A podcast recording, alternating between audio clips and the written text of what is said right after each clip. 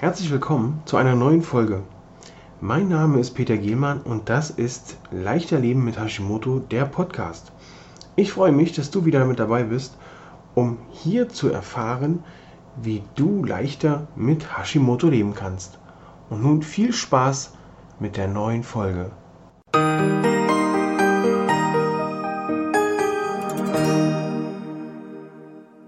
Heute geht es um das Thema Hashimoto und Insulinresistenz.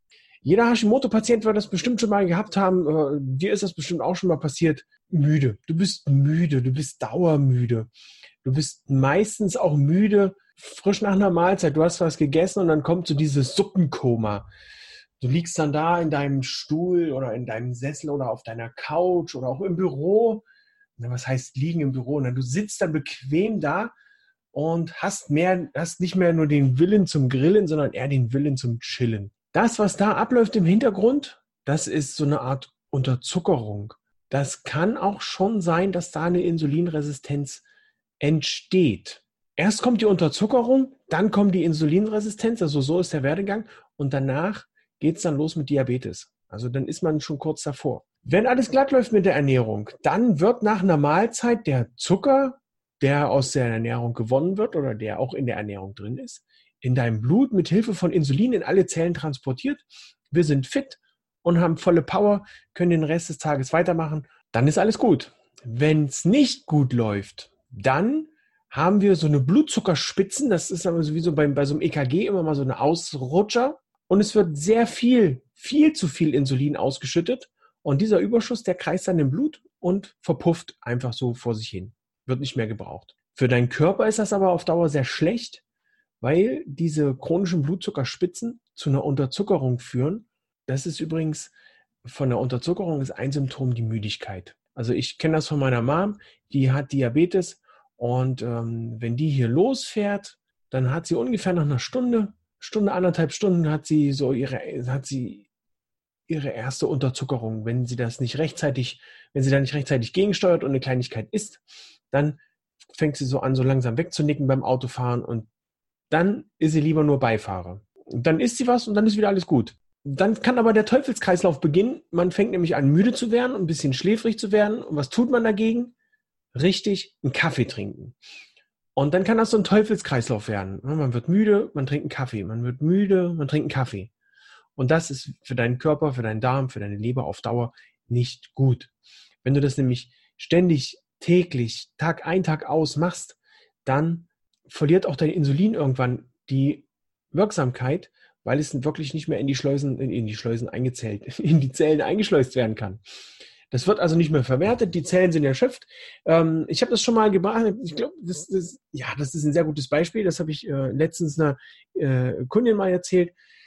Jeden Tag klingelt bei dir an der Tür jemand und sagt äh, und hält dir eine Schachtel Pralinen hin und du greifst zu und freust dich. Und nächsten Tag klingelt der wieder, hält dir eine Schachtel Pralinen hin, du greifst zu und freust dich. Und auf einmal kommt der zweimal am Tag. Die ersten paar Tage ist das bestimmt noch ganz angenehm, wenn er die richtigen Pralinen mit hat. Also wenn ich mir überlege, Weinbrandbohm, das wäre schon so, oh. Aber wenn er jetzt zum Beispiel nicht mit Pralinen ankäme, sondern mit einem Stückchen Milka, darf ich das sagen? Werbung, Hashtag Werbung. Ganze Haselnuss, Maxi-Schokolade, wenn er mir da ein Stück von bringen würde, würde ich zugreifen. Am zweiten Tag vielleicht zwei Stücken, am dritten Tag drei Stücken. Aber irgendwann klingelt und du denkst, oh nein, der Schokoladenmann schon wieder oder die Schokoladenfrau, je nachdem, was du gerne an der Tür, wer bei dir gerne an der Tür klingeln soll.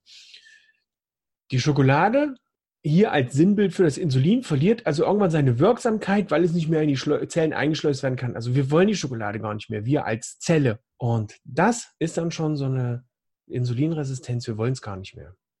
Ist eigentlich auch eine grausame Vorstellung, die Schokolade gar nicht mehr essen zu wollen.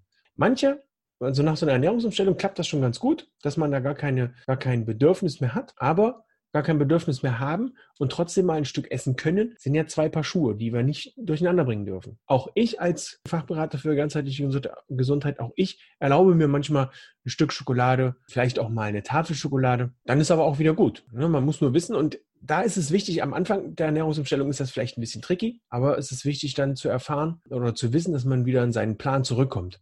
So, wie erkennt man jetzt eine Insulinresistenz? Außer, außer der Schläfrigkeit Man hat äh, unheimlichen Schmacht oder Jieber, wie man sagt, oder so, so Drang nach Süßen. Man hat Verlangen nach Koffein, so ein Kaffeedurst. Und man hat auch so ein, so, ja, doch ein Hungergefühl. Ähm, es ist wichtig, die Ernährung umzustellen. Gluten weg, Zucker weg, Milchprodukte weg, Soja weg. Das ist wichtig, auch wenn es mit einer Brechstange ist und auch wenn das, äh, ich, ich kann das gut nachvollziehen, wenn man dann vom Zucker weg soll, keine Schokolade mehr essen oder auch diese ganzen versteckten Zuckersorten, da hat man schon ganz schön mit zu kämpfen. Ist aber wichtig, dass man das Ganze ganzheitlich an, in Angriff nimmt, dass man sich einen Spezialisten zusucht, also einen Spezialisten, der auch wirklich Ahnung davon hat, und damit, äh, damit man da in Ruhe arbeiten kann. Was für Auswirkungen hat so eine Insulinresistenz? Die Nebennieren sind erschöpft, die Verdauung ist geschwächt, die Immunbarrieren des Darms, der Lunge, des Gehirns äh, sind hier ein bisschen angeschlagen. Diese Liste, die ist noch ewig lang, da kann man noch ein bisschen mehr zu machen, äh, zu besprechen. Denn es gibt natürlich auch, ich habe es eben schon mal kurz angedeutet, eine Zuckersucht. Ja, das gibt es tatsächlich. Es gibt auf jeden Fall Wege aus dieser Insulinresistenz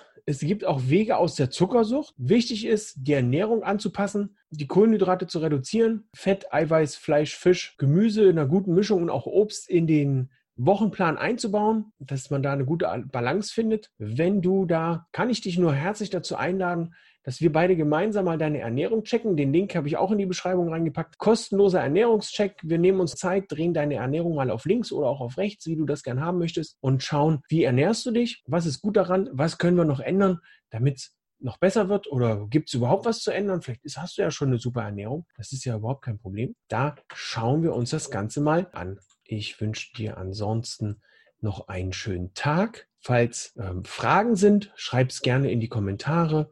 Ich sag mal Tschüss, dein Peter.